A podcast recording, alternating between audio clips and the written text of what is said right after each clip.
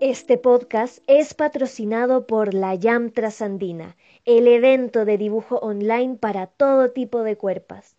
Todos los sábados se realiza una nueva experiencia de dibujo con dos modelos nuevos que posan en torno a una investigación personal y performática. Súmense ya a este experimento latinoamericano cada sábado.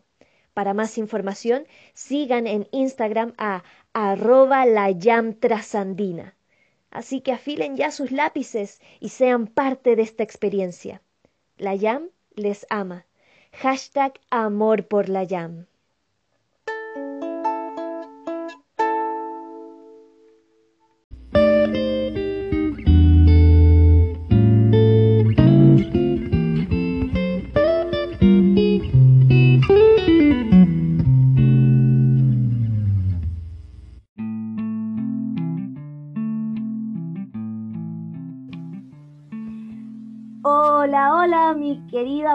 Pública maravillosa. Sean todos muy, muy bienvenidos a un nuevo capítulo de este potente podcast de Hasta que choque el hueso, Crónicas Anoréxicas, conmigo, la Fer Beatriz.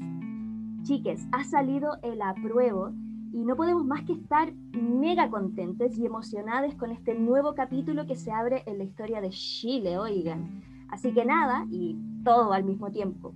Pero bueno, espero que estén muy bien y para el día de hoy les tengo una invitada, pero muy bacana, muy, muy bacana.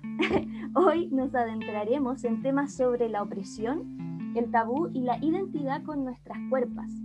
Así que el día de hoy les tengo una tremenda artista y activista, básicamente, que es esta invitada que, que, ha cruzado mi vida desde primer año en la universidad, en donde hicimos en el primer semestre casi todos nuestros exámenes juntas.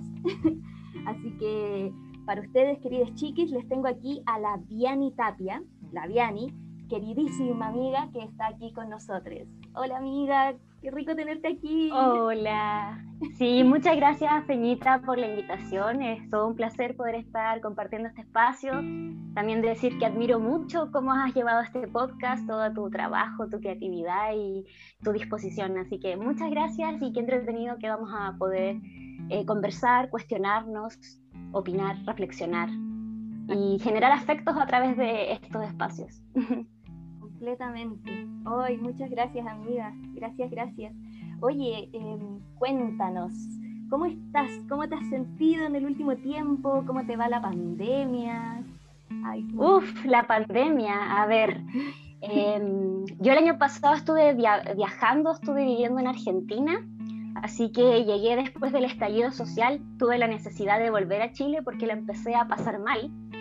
Eh, el no estar acá, el no estar cerca de mi gente y dado el contexto se me hacía muy necesario. Y cuando volví dio la casualidad de que mi familia ya no vivía en Santiago, así que en marzo eh, volví al pueblo donde yo nací, de donde también es como todas mis antepasados son desde ese lugar que es Villapel, que está en la cuarta región. Y he pasado la pandemia en ese lugar, ha sido entonces un proceso eh, muy interno y muy sanador. Y ahora actualmente me vine después del plebiscito a, Santiago a celebrar el apruebo en realidad.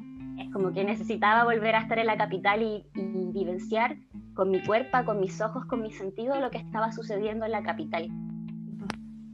Así que estas semanas ya he estado acá em, y ha sido también intenso porque es muy distinta a las realidades que se viven en región a cómo se vivencia acá. Así que harto, harto que después también va a ir decantando y de a poco ir compartiendo toda esta experiencia. Qué buena. Qué lindo, amiga, como, como mencionas eh, eh, eh, como el vivir esta cosa de, o este evento como histórico de la prueba, que lo relacionaste al tiro con la cuerpa, como de poder vivenciarlo como con, con, con tus sentidos, con tu cuerpo y todo, porque yo ese día no me podía quedar dormida. Estaba tan feliz que no me lo podía explicar. Era un sentimiento que no sabía, que quería saltar, que quería gritar, que no, sé, que quería abrazar gente y pasarme por la raja el COVID. Entonces encuentro muy bonito que, menciones eso. La cuerpa está muy conectada. Sí, para mí fue también un poco eso, porque venía de estar en, en una ciudad pequeña en donde no veo gente a diario. Eh, no estoy cerca de gente y llegué donde una de mis mejores amigas del colegio y nos fuimos a Plaza de la Dignidad en la noche. Entonces fue como súper potente también ver tanta gente em, y sentirla, sentir esa cercanía y, y cómo también se volvía una necesidad de todo este tiempo de encierro de la gente de poder encontrarse, abrazarse, celebrar, como que por un momento no importase el virus. O sea, fue como... Mm. Y era, es una necesidad que no, no se puede controlar, eh, eso. Qué bonito, sí, po. totalmente. Oye, amiga, eh, bueno, como ya dije, para mí es muy importante tenerte aquí porque sé que sé porque lo hemos hablado, pero sé que ha habido como que, te, ha atravesado dentro de, dentro de muchas cosas este, este tema de la identidad y de la opresión que existe sobre la cuerpa. Bueno, por simplemente ser, haber nacido con vagina, prácticamente hemos sido atravesadas por un sinnúmero de cosas. Em, bueno, como a muchos. Así que a partir de eso me gustaría saber un poco para ir entrando en terreno cómo ha sido tu experiencia con tu cuerpo o cómo tú la has percibido en, tu desarrollo, en tu crecimiento a lo largo de tu vida. Sí, eh, creo que me gustaría dividirlo como en distintas facetas. Una tiene que ver con mi cuerpo física, el cuerpo en el que yo nací, ¿Ya? que nació con varias enfermedades como desde pequeña manifesté varias problemáticas que me atravesaron hasta la adultez eh, y que, la, que me han hecho tener una conciencia especial sobre cómo estoy a partir de cómo se siente mi corporalidad. Soy muy consciente de mis sensaciones físicas. Por ejemplo, cuando era muy pequeña, cuando era huevita, no podía hacer caca. ¿Cachai? No podía defecar. No tenía, era un sufrimiento y de hecho después, durante toda mi niñez, adolescencia, jamás podía hacer en un baño que no fuese el de mi casa. Entonces me aguantaba, siempre me aguantaba, retenía, retenía todo, tanto y lo veo como a nivel físico como a nivel emocional. emocional sí. Eh, y en la universidad me pasó que me enfermé, me enfermé, hubo un periodo en que no podía, no podía ir al baño, o sea, era un nivel de estrés y mm. de contención tan grande que me hice daño, tuve que ir al doctor porque no podía ir al baño y eso implicó un cambio rotundo en mi dieta. Entonces, como el, ser consciente de que... Y, fue muy potente porque al cambiar eso yo sané y ahora tengo una digestión increíble, por ejemplo. O sea, no sé si es increíble, pero en comparación como era antes, ahora es sana. Tengo una súper buena relación, ya no es un problema, ya no sufro por eso. Entonces eso es como, me gusta ir observando porque son cosas que yo nací con eso, no sé si me las heredaron, cómo se producen, porque era desde bebé, algo que sucede en mi, en mi adultez, que ya se cerró ese ciclo. Partí por eso. Luego, eh, ponte tú como a mis siete años, me detectaron tres enfermedades a la columna. A los siete. Lordosis, hiperlordosis y sifosis.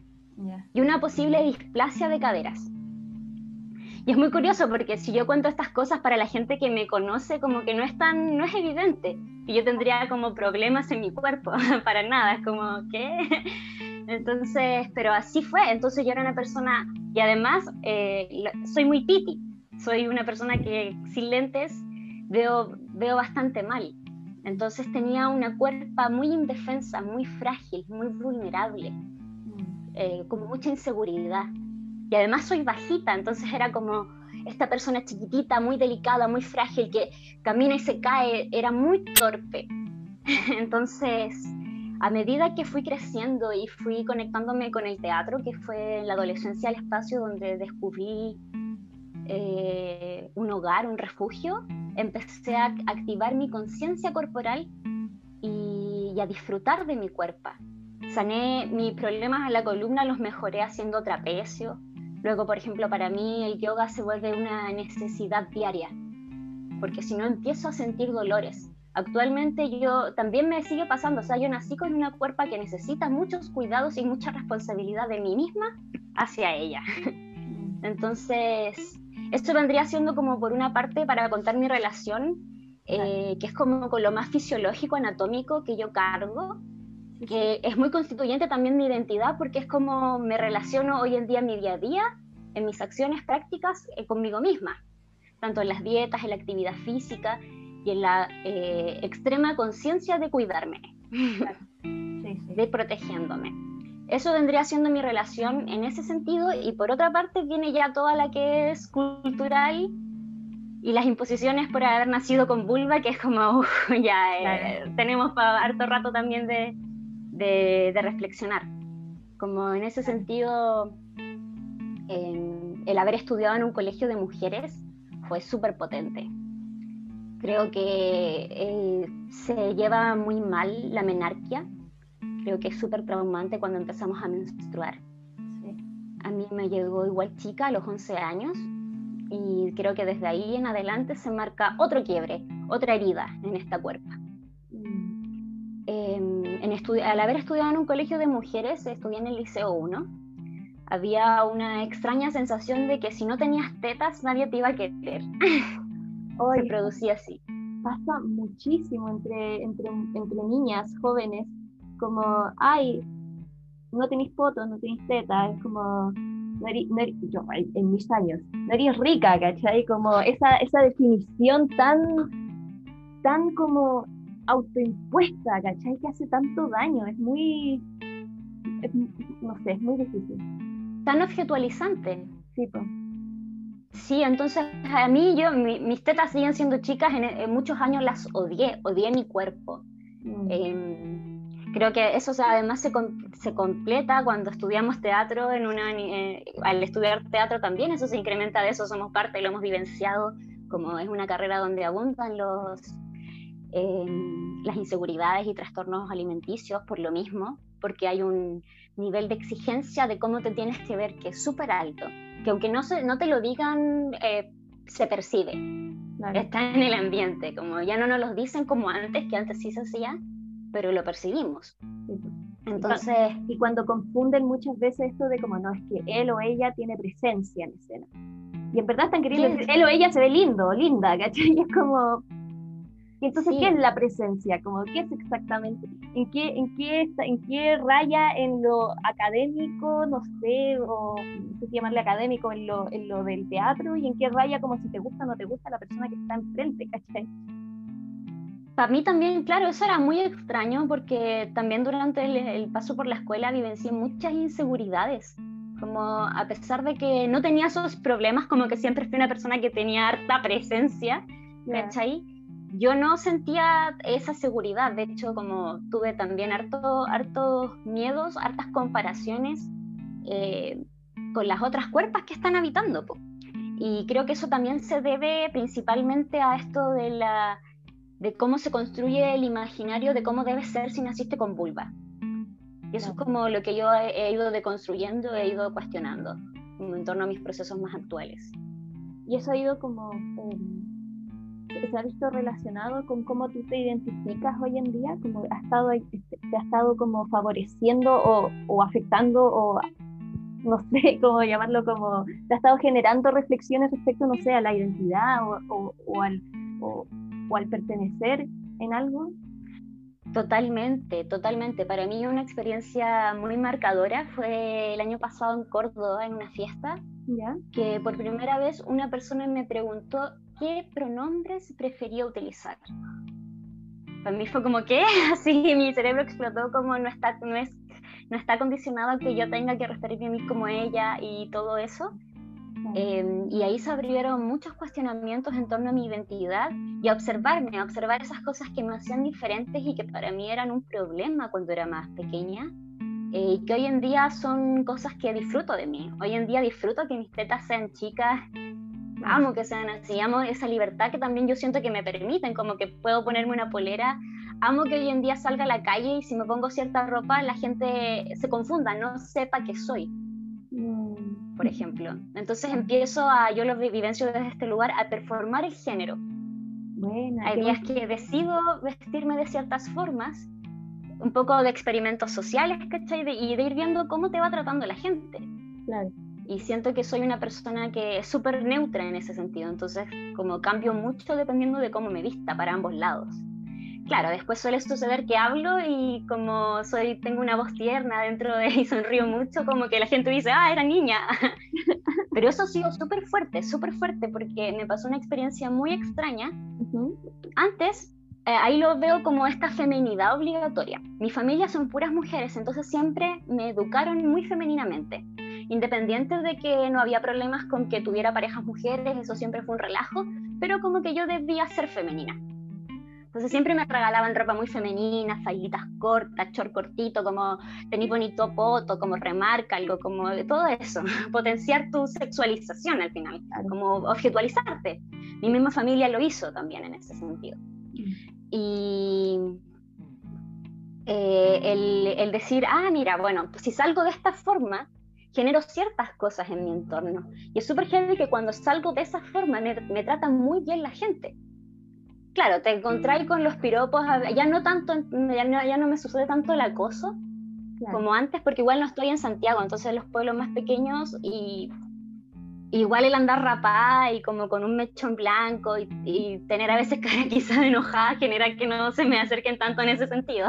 Pero que también creo que esta construcción identitaria de mi imagen va justamente, siempre ido en esta exploración, en esto de observar cómo la gente eh, se relaciona conmigo. Entonces, no sé, voy a comprar y voy con ropa más femenina y terminan regalándome cosas. ¿Cachai? Es como... Claro. Voy de una manera masculina y me tratan de joven. O me pasó un día de salir a pasear a mi perra.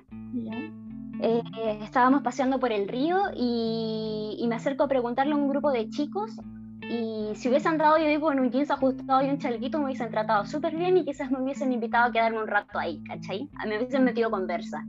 Pero yo andaba con un buzo, con una chaqueta, con un gorro, con la mascarilla y filo, con una ropa neutra, si al final tampoco es, es ropa neutra, pero donde no se notara mi cintura y mis caderas, por ejemplo, y ya de inmediato generó eh, una reacción súper cortante y que cuando me fui mencionaron como ah, es que ahora está de moda, está de moda ser una persona diversa, algo así escucharon. Y sentí mucha vulnerabilidad, y mucho miedo, como dije, oh, heavy. Heavy que yo también cuando salgo de noche a pasear, sobre todo como mi perra, también busco vestirme de una forma en que no se note que tengo vagina justamente porque no quiero exponerme a algo, porque sé que si no lo parezco es más probable que dicen, ah, es un, cabro chico de 15 años, 14 años que anda paseando a su perra. Mm. Y eso es como ha sido súper potente el observar cómo te van tratando. Y bueno, por otra parte en Argentina también me empecé a relacionar con muchas amigues, amigos trans, que me abrió como otras posibilidades también en torno a cómo vivir a decir, ah, mira, no, no, todo esto está tan establecido. No es la única forma en la que puedo vivir mi vida. Mm. Claro. Que, que, heavy, que heavy como muchas veces te estaba pensando como cuando mencionabas como está eh, a tu familia o cómo han sido algunas experiencias ahora que estás en, en, en y todo, em, que heavy como hay culturalmente, siento, hablando en Chile, pero yo creo que pasa en todo el mundo, pero culturalmente en Chile hay una cosa de donde tienes que ocupar tu rol como persona con vagina, vulva, ¿cachai? Como que tienes que hacer esto porque eso viniste a hacer, ¿cachai?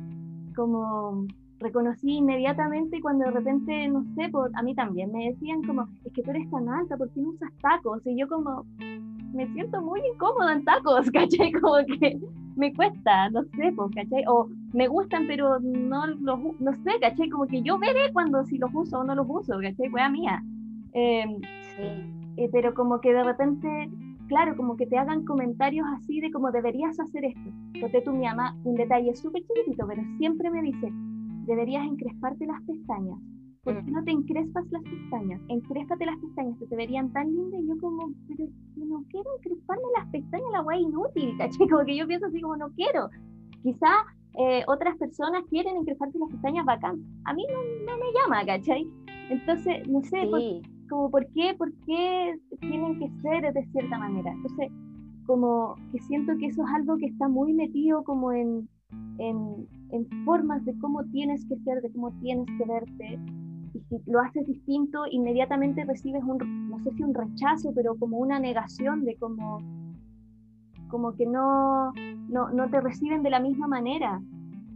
No sé, es como, que dejas de pertenecer, dejas de ser una persona válida. Exacto. De hecho, y no solo es como las pequeñas cosas que te van diciendo, porque hay muchas cosas que están súper instauradas y que de a poco yo, y creo que tú también y distintas personas nos vamos dando cuenta. Me pasó que el otro día fuimos a la playa em, y, y, yo tengo bikini, ¿cachai? Que es lo que he usado toda mi vida o traje de baño.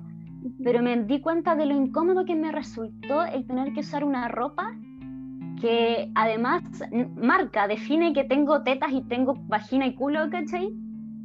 Para que el resto lo note. Y decía, y es súper incómodo, o sea, estoy en la arena, quería hacer yoga, como la ropa para bañarme además que tengo es esa. Y no existe, yo no encontraba en el mercado algo que sea diferente. Quizás también es porque eh, no, no he tenido la oportunidad de conocerlo, debe haber, no me cabe duda pero también es fuerte como en, esos espacios, y es un espacio público y todo, está súper eh, binarizado estos términos y tienes que estar así. Y no es que yo tenga problemas como de mostrar mi cuerpo, como yo, de hecho, me gusta mucho la desnudez, si estuviese en, en la playa sin personas me bañaría desnuda o con un círculo más íntimo, como lo haría, lo he hecho en los ríos, como habito muy bien la desnudez y también por otra parte, por ejemplo, bailo tuerca, así que tampoco es como que me moleste mostrar el culo, no es eso, pero sí es esta imposición a hacerlo en este espacio. Claro. Se me está imponiendo. Y ahí también, bueno, y ahí también viene todo el tema de la forma, porque una cosa es como ocupa este rol, hace esto como persona con vagina, ¿cachai? Pero al mismo tiempo es como, ok, hazlo así, pero tienes que seguir estos parámetros, ¿cachai? Y ahí es donde entra todo el tema alimenticio, los trastornos, y, la opresión, tengáis o no tengáis trastornos, sentirte menos mirada porque, puta, no tenéis la cintura que tiene tal imagen hegemónica de la publicidad, ¿cachai? Es otra imposición más, o sea, o sea, ya como que estamos hablando de que ya se nos está imponiendo cumplir un rol o un, una forma, ¿cachai? Pero que tienes que estar además en ciertos parámetros para que sea totalmente aceptada y como visiblemente, eh, como decirlo, como que se pueda ver, ¿cachai? A la gente, la gente, existe mucha negación, siento yo, como que a la gente no le gusta, porque tú, el otro día veía unos, unas cosas de TikTok, eh, que hace muy poquito que empecé a ver weas de TikTok, y, salían como chicas, diciendo como, como chicas gordas, ¿cachai? Como diciendo no me importa mostrar mi cuerpo, no sé qué. Y, y unas eh, primas mías dijeron como, ay, me da como asco cuando hacen eso. yo como, ¿por qué? ¿Por qué te da asco eso? Como si es una persona igual que tú y que yo, ¿cachai? Claro, y ahí es porque también está esa, esa falsa idea de que ser una persona flaca es ser saludable y ser gorda es, que estáis enferma. es que te querés poco, ¿cachai? No te preocupáis de tu imagen. Bueno, yendo un poco al término de la comida, también para mí ha sido algo que desde pequeña atravesé. Yo ya a ti te había comentado antes, como a mi, eh, entre los 10 y 11 años, eh, padecí de de meses en que dejé de comer, no comía, pesaba muy poquito, eh, botaba la comida, la botaba. Eh, desayunaba con mi papá en el trabajo, mi papá era el inspector del colegio al que yo iba, súper intenso además, pero él se tenía que ir y me dejaba ahí, entonces yo no comía, me tomaba un café. A mis 10, 11, a mis 11 años, sí, 11 años yo creo que era, desayunaba un café y el resto no comía, hasta el almuerzo que como mi papá trabajaba ahí, tenía el convenio con el casino y me daban la comida en una bandeja y yo la regalaba. Y probablemente me compraba un Chocman en el negocio y un juguito, como, claro, azúcar, azúcar porque necesitaba energía. También fue justo, fue justo antes de que yo menstruara, vino todo este proceso.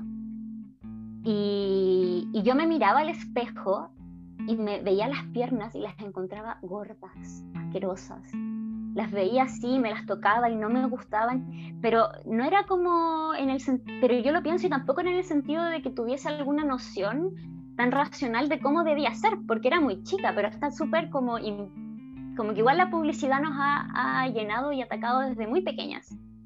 Las Barbies también, pensémoslo. No tenía el cuerpo que tenía una Barbie, ¿cachai? no tenía eso. Y, y recuerdo como haber estado en la enfermería en algún día que me sentí mal en el colegio y mirarme como un espejo que había en las costillas. Y que yo lo que veía es que tenía unas costillas muy grandes, pero que en realidad era que estaba en mi costilla y adentro estaba mi guatita que estaba como muy hundida, ¿cachai? Y para mí eso se distorsionaba y en mi imaginario lo veía como que eso era, y eran mis huesos, pero los veía muy grandes y no me gustaban. Y yo soy una persona súper pequeña, entonces como eh, súper fuerte, bueno, para ti debe ser un tema que lo has vivenciado eh, mucho esto de la, de la autopercepción, de cómo nos percibimos. Y, y, también me pasó que yo a pesar de nunca he sido, no, soy una, no he sido una persona gorda, así como que a veces subo más o bajo de peso dentro de parámetros súper normales porque me relajo y disfruto mucho de, de, de, los placeres de la vida, entonces como que he tratado de sacar de esas lógicas hace rato, pero sí tenía un padre que en broma siempre me decía, hasta guatoncita, hasta guatoncita, uy, esta guatoncita. y, me hicieron generar una autopercepción de mí súper errónea, en que yo pensaba que estaba guatona que, y que eso, más que que estaba, es que eso estaba mal, si al final es eso. Que eso, que, que estaba, que eso era malo, que yo no podía tener guata, que yo no podía hacer, subir de peso, porque eso era algo que me iban a estar como comentando constantemente. Y por eso eh, eh, para mí la alimentación se vuelve un tema muy, muy importante y que constituye la base de mi identidad, que es que yo noto que cuando empiezo a estar mal, empiezo a restringir mis alimentos, mm. empiezo a comer menos, empiezo inconscientemente a disminuir las calorías y esto se vuelve un ciclo súper eh, tortuoso en que, claro, empiezo a sentirme mal, dejo de comer y como dejo de comer, empiezo a tener menos energía.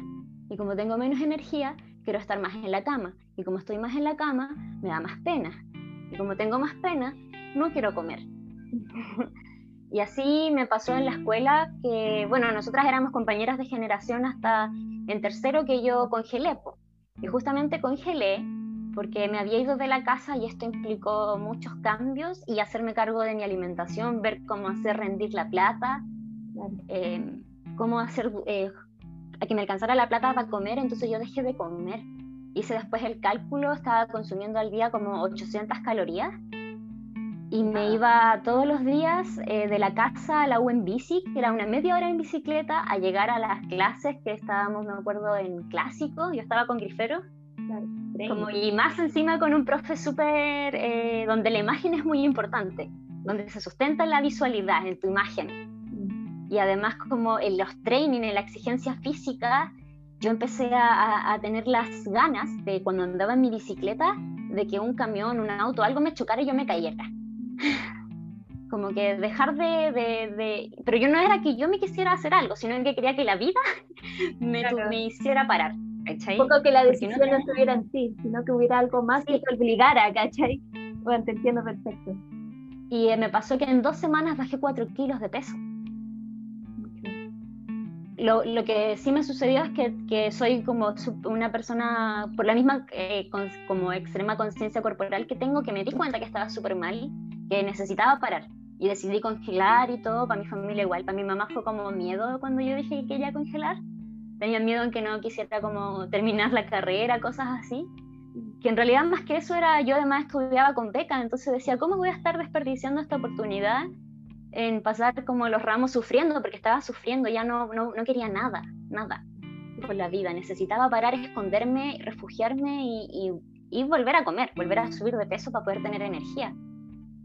Y, así fue, pues salí de esto, bueno, y tanto como en esta primera instancia donde tuve eh, dejar de comer, que fue a los 11 años, como esta segunda, eh, mi familia nunca tuvo los recursos económicos, entonces no es que pude recurrir a algún profesional de la salud que me ayudara. La primera vez fue porque mi mamá se puso a llorar y me pidió que por favor comiera. Y ahí yo dije, oh, como estoy haciendo, estoy haciendo algo mal, estoy generando daño a la persona que yo más amaba, que era mi madre. Entonces ahí de a poquitito ella me empezó a mandar comida al colegio, dejaron de como que fuera la que me daban y me daban como la, claro, las comiditas que a ti más te gustan. Pero también tengo muchos esos recuerdos de estar comiendo en la mesa y cuando no me veían tomar la servilleta y de sacar todo lo que tenía en la boca y guardarlo en la servilleta y en el bolsillo. como de esconderla, esconder la comida. Yo hacía lo mismo, yo hacía lo mismo. Qué heavy, qué heavy, estoy impactada porque yo sabía esta historia, pero creo que no sabía tanto algunos detalles. Encuentro claro. heavy los similares, que es muy importante, como que te escucho y, sobre todo lo que dijiste del, de que, claro, no todos tenemos los recursos para poder tratarnos este tipo de trastornos, ¿cachai? Y yo por eso encuentro y defiendo mucho que el trastorno alimenticio o el problema alimenticio en sí, en todas sus aristas, es un problema político, es un problema que se debe, que, ¿por qué digo político? Porque deberían haber formas eh, eh, cosas que pudieran como solventar y ayudar a todas las personas que padecen esto, ¿cachai? Porque no es algo que solamente la gente rica tiene porque, no sé, porque imagen, bueno, lo tiene gente, bueno, de la pobla porque la vida es difícil, porque no sé, porque no tenés que comer, ¿cachai? Un montón. O lo que comes no te nutre. O lo También que tenemos ese, es como el principal problema que yo observo que tenemos en Chile, que claro, hoy en día ya no hay tasas de desnutrición como habían antes, pero está eh, muchos problemas de obesidad o de colesterol alto, porque la comida que se come es pésima, es súper dañina. Y, está y hay toda una industria, yo también creo que es algo político porque hay una industria además atrás que financia esto y que nos quiere, quiere que seamos personas enfermas. Exacto. Nos quiere enfermas, les conviene el sistema que estemos enfermas y necesitamos ir al doctor y necesitamos comprar remedios y necesitamos comprar lo que nos producen para sanar porque dan por hecho que como somos no estamos bien y no podemos tener la autonomía para lograr nuestro bienestar. Exacto. Entonces, y, la comida está, está distribuida, o sea, yo en un supermercado de un barrio de, más abajo, ¿cachai? No voy a encontrar los tallarines sin gluten al, a Luca, ¿cachai? Ni siquiera los voy a encontrar probablemente. No los voy a encontrar, ¿cachai? a mí me pasaba cuando estábamos en la U, que es en Campus Oriente, que es un barrio residencial y son barrios cuicos, para mí era súper fuerte después volver a Maipú, a mis casas que eran todas casas pareadas, las calles llenas de caca, como me parecía súper violento el, darte cuenta de esta diferencia y que realmente lo que yo podía acceder a comprar en, mis, en el supermercado que estaba cerca de mi casa no era lo mismo que estaba en los supermercados de ese barrio. Lo que sí tenía mucha suerte es que tenía una muy buena feria cerca. Como, y de, aprender, de aprender de, resistencia, pues, que igual se puede, que, que podemos resistir y no necesitamos tener tanta plata para alimentarnos bien. De hecho, es como también una, una mentira del capitalismo, eso. Sí, pues. Sí, comer como en base a plantas y cosas así no es tan, no es tan caro ni tan difícil como dicen muchas veces. Incluso es más caro. Es que requiere, requiere tiempo y requiere educación, una educación que no están compartiendo, ¿cachai? Que no están, que no están masificando porque no vende, ¿cachai? No vende. Y, y, porque también, y no vende no solamente porque se venda, no sé, por poner un ejemplo más la carne, no vende porque al capitalismo le sirve que la gente esté enferma, les sirve que nos sintamos insatisfechos, ¿cachai? Como les sirve que estemos que, que, no estemos contentes con, con, nuestras cuerpas, ¿cachai? Con nuestras formas de, de vernos, no sé. Y eso vende. La mejor herramienta del capitalismo es el consumo, es, la es generarnos necesidades que deben ser satisfechas mediante el consumo, sea de lo que sea. Pero sí, y bueno, volviendo como a lo que te contaba antes, en estas etapas de donde dejé de comer, en la segunda que ya era grande, tenía pienso unos 22 años, grande, súper grande, pero ya en comparación, en comparación con la otra experiencia, eh, claro, congelé y de a poco volví a comer, pues, volví a, tuve que parar mi vida para dedicarle mi atención a qué era lo que estaba comiendo, porque además daba la casualidad que, claro, yo congelé porque estaba mal, pero si congelaba ya no podía seguir atendiéndome con los psicólogos de la universidad. Entonces congelar implicaba, porque para yo poder congelar tuve que eh, pasar por ese procedimiento de ir a la psicóloga, al psicólogo fui y a la psiquiatra de la universidad. Donde también me intentaron medicar y yo dije que no, porque como en ese sentido no confío mucho a pesar de que tengo a veces estas caídas en estos pozos, confío mucho en que puedo levantarme, que puedo sanarme yo. Solo necesito como parar el mundo, esconderme en mi cueva y reestructurarme. Dormir, dormí todo lo que necesitaba dormir para empezar también a generar apetito, a generar ganas de comer. En ese tiempo vivía en un departamento en Irarrázaval con varias personas, varias amigas, actores de distintas partes y, y, algo que también tú siempre cuentas, como esta importancia del que el comer sea un espacio compartido, del juntarse a comer. Y así de a poco empecé a comer, volví a subir de peso, a medida que comía, que subí de peso empecé a tener más energía, comenzó a llegar la primavera, yo empecé de nuevo a tener ganas de salir, a empezar proyectos y a volver a como a, retomar un poco eh, el ritmo más normal y volví mucho mejor, pues con mucha, con mucha más seguridad, con menos miedos, con menos frustraciones a la carrera cuando retomé el año siguiente, ¿cachai? ¿Y en algún momento te pasó que, por saber, como, eh, como que de repente eh, no sé, pues antes de que empezaras a sentirte mejor, que sintieras hambre y simplemente no te permitías comer o no querías comer, como por ejemplo sentir esa hambre como que te, te duele y sabes que tienes que hacer esto, pero simplemente no lo haces. Sí, y es algo que me sigue pasando, es algo que no deja de suceder. Como te decía, yo empiezo a estar mal emocionalmente, a sentirme más triste y puedo estar un día, no paso días sin comer, es algo que yo nunca he logrado. Pero por ejemplo de haber despertado, no sé, en la mañana y no comer hasta las 5 de la tarde. Porque no quería. Y siento hambre, pero no quiero. Y ahí yo logro después ver cuando como o veo que esto puede durar más de un día, digo, hey, ojo, me digo a mí misma. Está pasando como atenta ya. Me obligo a cocinarme y a a, dedicarme el tiempo. Entonces también cuando yo como, para mí es muy importante no comer comida basura. Soy una persona súper mañosa en ese sentido, para mí la comida es mi medicina. Entonces necesito, por ejemplo, ahora me metí en el mundo de los fermentos como mi avena fermentada, ¿cachai? Y, pero me pasa y ahí es como esta lucha que si no la fermenté no como, ¿cachai? Oh, Entonces como que, y, y, obvio, vuelvo a caer en estas prácticas, en estas lógicas que están súper instauradas, pero la suerte que tengo es que logro concientizarlas, logro observarlas y logro reaccionar antes de que se vuelva una práctica nuevamente, como un hábito el dejar de alimentarme. Oye, amiga, encuentro, estaba pensando que encuentro que es bacán, es la raja como esta conexión, que lo dijiste al inicio, esta conexión que tienes con tu cuerpo. Como que sabes escucharla en el sentido de como, ok, estoy haciéndome daño, debo parar, debo reflexionar, debo resetear un poquito y volver a empezar, ¿cachai? Tú, porque eh, lo encuentro bacán, pero al mismo tiempo pienso como que ganas de que todas y todes, ¿cachai? Podamos tener esa misma conexión, ¿cachai? Como porque, por ejemplo, en mi caso no me pasó, yo creo que recién estoy años luz de tener la conexión que tienes tú, yo creo que recién estoy empezando como a hacer como boom, como de, de cantar y decir como, ok, siento esto, eh, voy, a, voy a dejar de hacer eh, tal ejercicio o tengo hambre, voy a ir a comer, no sé, cosas así, o, me, que son como las cosas que se me vienen más a la cabeza ahora.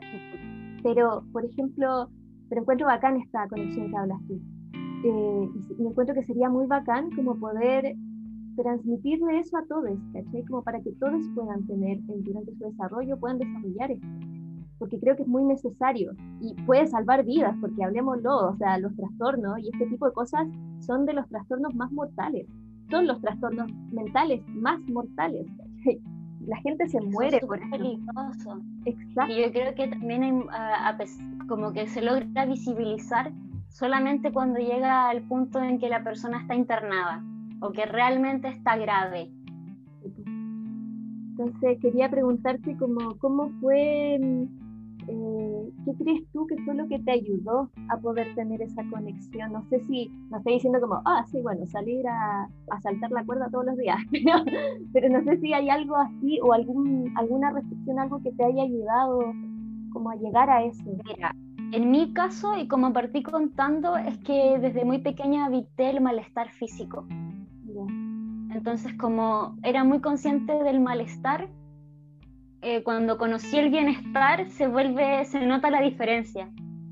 Pero creo que para las personas que no tienen eso, sí es muy útil el comenzar a realizar prácticas corporales, mm. pero con la búsqueda de, de concientizar, de descubrir cómo se siente, cómo se siente tu cuerpo, el, el, ir tocándolo, descubriéndolo, moverlo.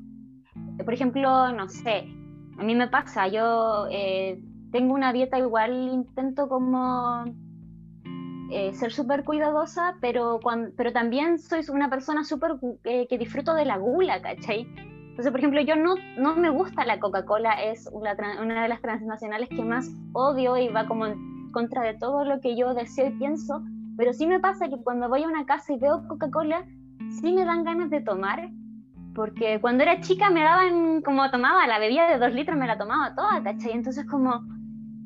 Pero por ejemplo ahora lo hago y digo ya, pero voy a tomar un poquitito y te juro, tomo así un vasito chiquitito y me duele de inmediato el estómago.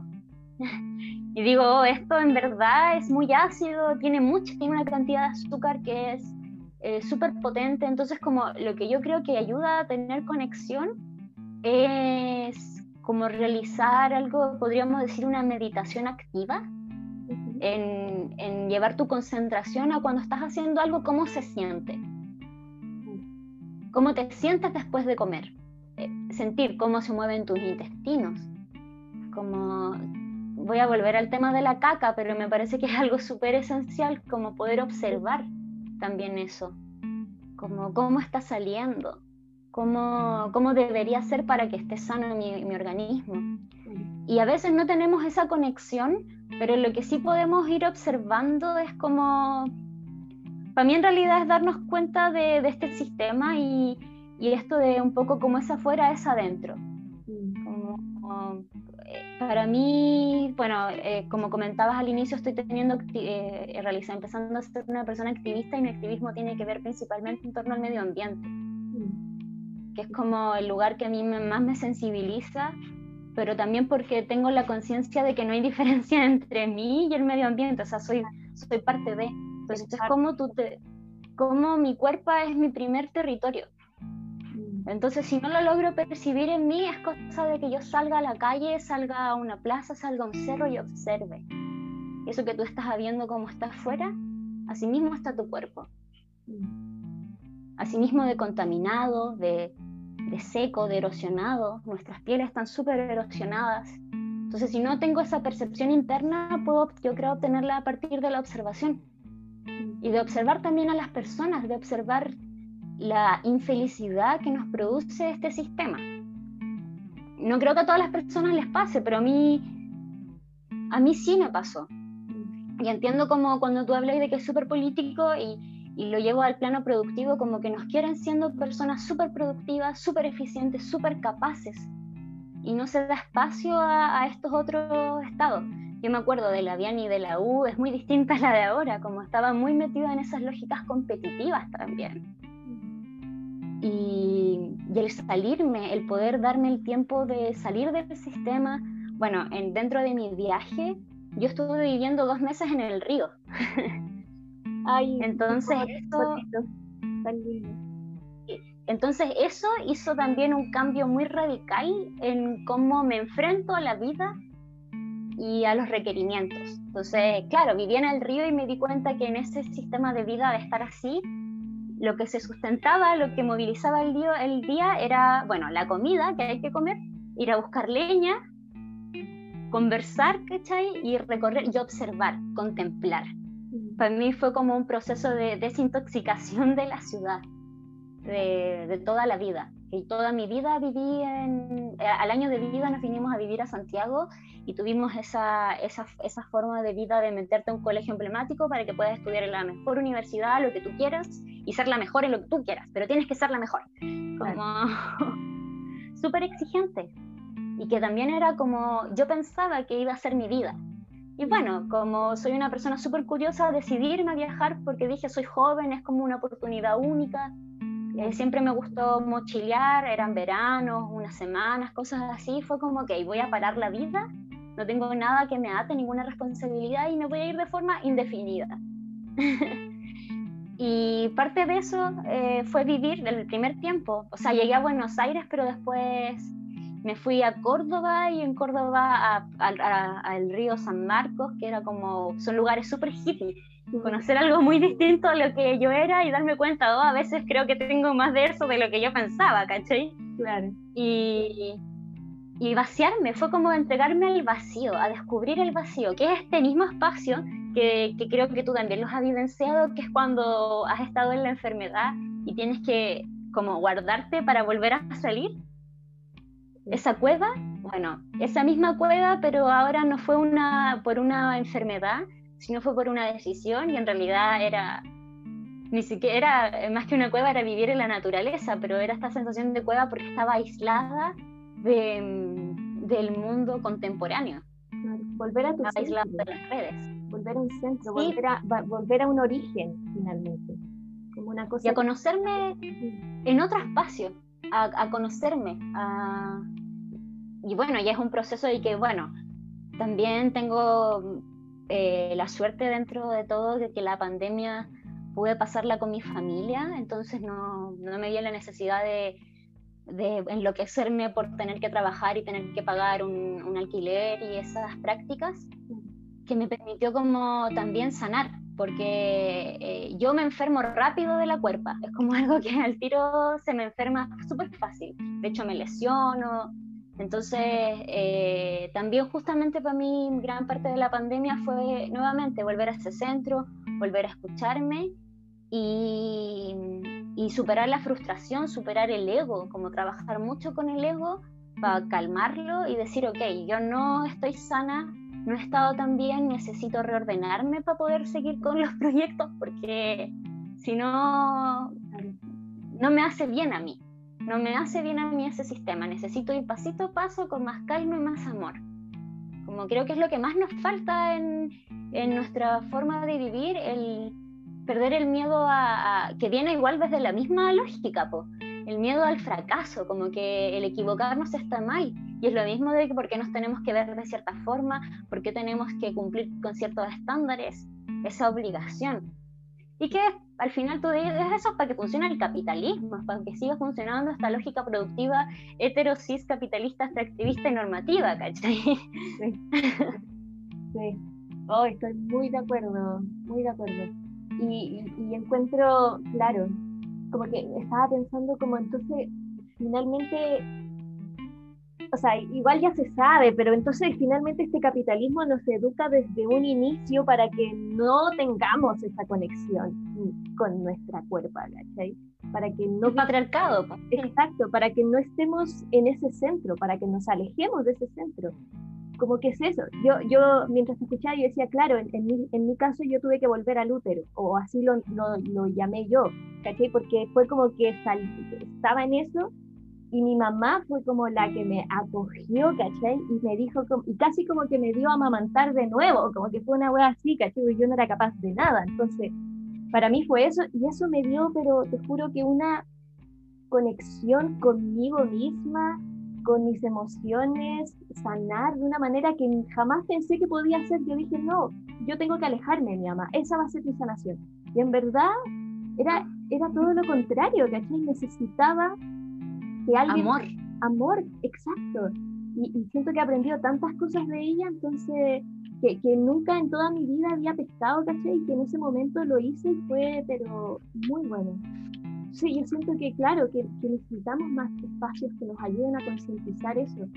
No sé, yo pensaba más que, que los cursos de, de, de, de, la educación activa o cosas así sean cosas que, que se enseñen en los colegios que sean curriculares, que no sean extracurriculares y para quienes sepan qué es lo que es, sino que sea para todos, ¿cachai? Como si sea algo mucho más democrático. Bueno, para mí una de las cosas que aprendí, que descubrí en Argentina, que también fue súper transformadora y que viene a completar estas mismas necesidades y cuestionamientos, tiene que ver todo lo que es con la soberanía alimentaria y la agroecología. ¿Cachai? Que son sistemas de resistencia frente a los métodos de producción de los monocultivos, de los agrotóxicos, y que quizás no somos conscientes, pero que también están súper relacionados. para mí esto ha sido un despertar desde el año pasado y cada vez voy profundizando más, pero son temáticas súper nuevas donde recién algunos países han invertido lucas en estas investigaciones, algunas personas acá en Chile también lo hacen, pero que tiene que ver con esto, pues, como cómo la comida es importante. O sea, somos lo que comemos y es así. O sea, ahora estuve en un seminario de de soberanía alimentaria que fue gestionado por nutricionistas de Chile. Nutricionistas por la soberanía se llama, por la soberanía alimentaria. Y uno de estos, eh, su estudio se trata de investigar cómo nuestra microbiota también define nuestros estados emocionales, cómo está relacionada. ¿Cachai? Claro. Cómo esta inocuidad, esta falsa inocuidad de la comida del supermercado también ha tenido una consecuencia en, nuestro, en nuestra microbiota intestinal que me gusta como compartir lo que nuestro intestino lo que está dentro es como un bosque y sucede igual, si este bosque es un monocultivo, está dañado y no funcional y va a terminar colapsando. Colapsando tu cuerpo, se va a erosionar el suelo, que vendría siendo como lo podemos ir ahí. Ahí es cuando vuelvo a hablar de esto de, de observarlo de afuera para llevarlo adentro, entenderlo. Pero si mi, mi, microbiota, mi bosque es diverso, voy a estar mejor. La biodiversidad es súper importante y también este año en la pandemia como que he aprovechado de conectarme con la Viani de la infancia que amaba las ciencias y empezar a investigar, a, meter ciencia a todo esto. Entonces, a aprender. Y, y, por lo mismo surge la idea de, de, que el arte la ha llevado a la comida. O sea, para mí es un arte, los fermentos son un arte, es como mucha dedicación, cuidado, creatividad, exploración, investigación, prueba, error. Y y de a poco mi idea es también como ir generando un proyecto en base a eso que tiene que ver con compartir los conocimientos que voy recopilando en torno a la alimentación. Ya, porque es importante comer bien, que para mí es la base de nuestro bienestar, porque desde hace mucho tiempo me di cuenta, yo como mal, empiezo a estar mal. Y ya no solo el comer sano, que es comer verduras, es como también cuestionarme, ok, esta verdura, ¿cómo fue producida? Claro. ¿Cachai? cuál es la, eh, el camino que recorrió, recorrió para llegar a mí. Entonces, mientras más voy sabiendo de eso, em, como que me voy sintiendo también más tranquila. Igual esto también responde, lo veo en mí, como lo veo en muchas personas que somos personas ansiosas, entonces requerimos de esta sobreinformación, pero bueno, tengo esta característica, es mejor utilizarla a favor que, a, que me siga haciendo daño y, llevar esta ansiedad a otros términos. Entonces, por lo mismo es que me he ido como interiorizando en, en aprender. Ahora me interesa mucho en, la producción de alimentos, como producir alimentos, ser autosustentable. Yo, por ejemplo, todos los domingos dejo remojando las legumbres para la semana. Avena la dejo fermentando, activo mi masa madre y y de ahí voy generando mis alimentos y también me preocupo que no se produzca ningún desecho, nada va a la basura.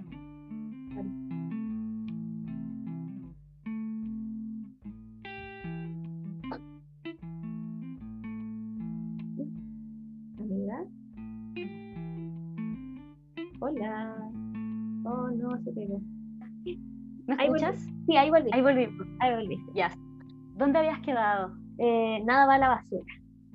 Ah, claro, como no voto comida, como intento, intento, no sé, hice, iba a hacer mi leche de avena, o hago yogur de avena fermentada, me voy a hacer el yogur y a la vez me hice leche de coco, entonces junto lo, lo, que después quedó de colarlo y me hago un brownie de porotos negros, ¿cachai? Qué rico. y, y eso es lo que también me interesa ir compartiendo con el tiempo, es como estos conocimientos en torno a la comida y, generar comida. Alimentar a quienes quiero. Yo regalo mucha comida, como es lo que disfruto. Qué lindo, lo encuentro, encuentro muy lindo, encuentro muy, muy ancestral también el compartir la comida, el, el, el regalarla o el hacerla para tus seres queridos y para gente que que no conoces también, como por qué no, ¿cachai? Generar esa comunidad. Siento que es muy bonito. O sea, yo lo veo en mis abuelos, en mis ancestros, ¿cachai? Encuentro que es algo muy bonito y encuentro muy bacán toda esta vuelta que te estáis pegando. Lo encuentro de mucho valor y de mucho conocimiento. Oye, amiga, estamos un poquito en la hora. Pero mm, quería preguntar, bueno, quería preguntarte si hay algo más que quieras Wow, qué rápido pasa el tiempo. Sí, niña, que cuando uno se entretiene. Pero quería eso, pues preguntarte si te queda algo más por decir, si algo más que quieras agregar y si tienes alguna frase, idea, algo inspirador, empoderante que quieras compartirle a nuestros oyentes. Ah, yo creo que, o sea, en realidad todo, en vez de nada, todo, mucho. eh, Creo que es súper importante el cuestionarnos, el ser personas críticas en torno al sistema. Creo que es la manera de avanzar. Creo que tenemos que tener justamente por lo mismo mucho ojo con el proceso que se nos viene. Como que no, espero que no se, este apruebo, volviendo a lo que hablábamos un inicio, no se vuelva en el falso opio para el pueblo. Como un tema súper delicado. Eh, yo invito a la gente a dejar de consumir a transnacionales en todos sus sentidos. como a volver a economías más locales, a valorar eh, el poder del dinero y ser consciente a quién se los entregamos, porque generalmente a quién se los entregamos son las personas que nos quieren enfermos. No les conocemos, no sabemos quiénes son, pero es un sistema que está súper conectado. Monsanto, Bayer, como la, ahora para mí es como eh, las cosas que me dan un poco de miedo es que igual eh, dentro de lo que se redactó antes de, poder modificar la constitución, en la ley que se hizo, la 21.200, como que no se pueden tocar los tratados internacionales, por ejemplo. Porque ahí está justamente, ahí amarran. Entonces yo llamo, invito a que rompamos eso y generemos desde abajo otras formas de relacionarnos, afectivas, soberanas, y que nuestra cuerpa es nuestro primer territorio de lucha y que la cuidemos y cuidemos nuestro medio ambiente porque esta es la única, es el único planeta en que nosotros vamos a vivir, porque a pesar de que la NASA está gastando plata para irse a vivir a Marte o a otro espacio, no vamos a ser nosotras esas personas. Entonces necesitamos exigir y defender nuestro territorio. Y ahí nuevamente, el, el que habitamos externamente y el que habitamos eh, aquí, interno. Ah, qué lindo, me encantó esa última frase, exigir y defender territorio interno, territorio que nos rodea, como es afuera, es adentro. Últimamente se me ha pues, repetido... somos parte de, no somos algo... Exacto, sí, sí. Se me ha repetido mucho esa frase. Sí, somos Qué bien, qué bonito. Que de a poco vamos a, se van abriendo nuevas conciencias y eso es lo bacán. La filosofía en nuestra época está acá en el conversar. Exacto. Por eso es todo Gracias, muchas gracias Peña por esta invitación y el poder eh, compartir mis pensamientos, mis ideas, experiencias. Por supuesto, amiga, yo estoy contigo. muy agradecida también de, bueno, te doy las gracias, verdad, por, por haber, por confiar en este espacio y por compartirnos tu historia y tu reflexión. Encuentro, te, te agradezco mucho eso, porque sé que puede ser difícil o, o a algunas personas les puede costar, pero gracias y gracias por confiar en, este espacio pequeño pero grande al mismo tiempo. y que eso, pues. Eh, desde, la feña es algo grande para mí. ah, gracias. Y nada, pues este ha sido nuestro capítulo del día de hoy, eh, mis queridos oyentes. Gracias también a ustedes por acompañarnos en este día, a a Laviani por permitirnos también acompañarles en sus quehaceres y lo que sea que puedan estar haciendo. Recuerden que si les gustó pueden dejarme sus comentarios, reflexiones y pensamientos por DM en Instagram, arroba la general cancino. Recuerden ahí siempre seguirme o en mi página web con los escritos originales de este podcast. Recuerden que pueden encontrar el link eh, de, este, de esta página en la descripción de este capítulo o en mi biografía de Instagram. Todos los viernes voy a estar sacando un nuevo capítulo, así que atentos. Pueden seguir el podcast en Spotify, Anchor, Breaker, Google Podcast, Overcast, Pocketcast y Radio Public, pero principalmente Spotify y Anchor, que es más fácil de pronunciar. Mi invitado del día de hoy ha sido la Diani. Para seguir su trabajo, eh, síganla en arroba livianita en Instagram y sigan también su página. Con dos N. Con dos N, eso es livianita con dos N en Instagram y para que sigan su, ¿cómo lo llamamos? Como emprendimiento, no es emprendimiento, es como proyecto. Mm, tengo como, sí, es un proyecto porque tengo las complicaciones aún eh, en cómo va a ir sucediendo, ya. pero que tiene que ver con la comida. Con la comida, que está muy El lugar de la comida. Exacto. Su Instagram eh, es muy bonito, se llama nutri.be en Instagram, ahí para que... Beggy, perdón. Punto Beggy. es arroba en Instagram, ahí para que también las sigan y vayan viendo las cositas que, que va tirando. Ahora último está vendiendo unos bombones exquisitos, de, eh, muy, muy eh, como nutritivos y proteicos y poderosos, así que ahí pueden pasarle a ver y, le encargan, aprovechando que, está aquí en Santiago todavía, porque se nos va Gracias. Así que eso pues, la bella ilustración de, este, del banner del podcast es realizado por Tamara Herrera, síganla ahí en arroba tjdh. Y nada, pues chiquis, esto ha sido todo por hoy. Les mando un abrazo a todos y recuerden que somos colectivo. Nosotras con la Diani les super amamos. Esto, cuídense. Sí, mucho amor, mucho afecto. Esto, amor, amor. Bye. thank you